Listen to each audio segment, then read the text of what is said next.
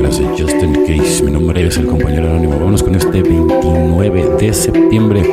Solo por hoy, cuando dejamos de vivir aquí y el ahora, nuestros problemas se magnifican de manera exagerada. Texto básico, página 112. Solo por hoy es una idea reconfortante si tratamos de vivir en el pasado. Quizás nos desgarren recuerdos dolorosos e inquietantes. Las relaciones de nuestro consumo no solo son las que buscamos para nuestra recuperación Vivir en el mañana significa avanzar. Con miedo no sabemos cómo será el futuro secreto y la incertidumbre nos preocupa. Cuando dejamos de centrarnos en el de hoy, nuestra vida parece agobiante. Vivir el momento brinda la libertad, en el momento sabemos que estamos a salvo. No consumimos y tenemos todo lo que necesitamos. Es más, la vida transcurre en el aquí y en el ahora. El pasado se ha ido y el futuro todavía no ha llegado. Preocuparnos no cambiará nada. Hoy, en este mismo instante, podemos disfrutar de nuestra recuperación. Solo por hoy permaneceré en el aquí, en el ahora. Hoy, en este mismo instante, soy libre. ¿no? Eso es para las personas que son ansiosas y que tenemos la loca de la azotea. O sea que es que el, pensar en exceso, o sea, no en el sexo, en, en exceso, es una adicción también. Y eso lo acabamos de descubrir, bueno, por, ejemplo, yo y mi, esposa este año. Entonces también el sobrepensar es una adicción.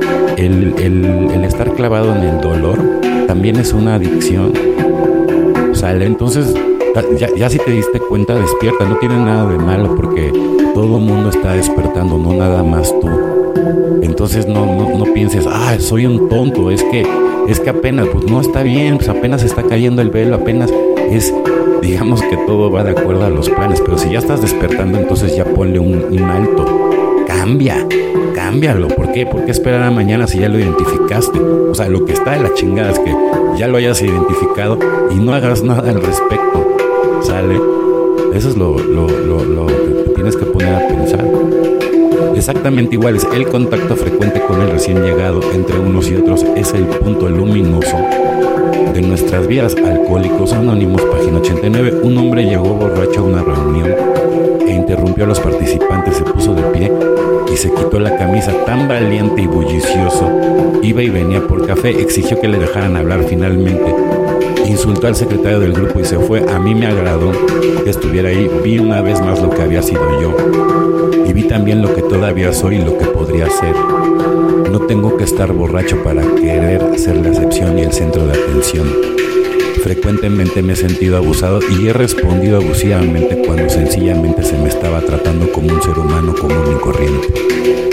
Cuanto más insistía aquel hombre que era diferente, más me daba cuenta de que él y yo éramos exactamente iguales. Exactamente porque todos llegamos derrotados y destruidos por esa puerta, ¿no? O sea, ¿cómo olvidar, ¿no? O sea, cuando llegas por, primera vez al grupo todo destruido, ¿no? Es horrible, ¿no? Y, muchos de nosotros, bueno, o sea, imagínate, ¿no? O sea, esas crudas de, llegar ya al, destino final que es la clínica y, y sobreponerte de todo eso, bueno, o sea, tantas anécdotas que contar, ¿no? O sea, la verdad. Y al final del día lo único que importa es que lo hagas de manera voluntaria. Ese es el secreto. Esa es la perla del día. Que todo lo hagas de manera voluntaria. Si te lo están pidiendo para quedar bien con tu esposa, para quedar bien con tus hijos, para quedar bien con tu marido, olvídalo. Entonces te vas a tener que romper la madre. Si no lo haces de voluntad propia, la única manera de que lo hagas de voluntad propia es rompiéndote la madre. Así de sencillo. No hay nada más que pensar.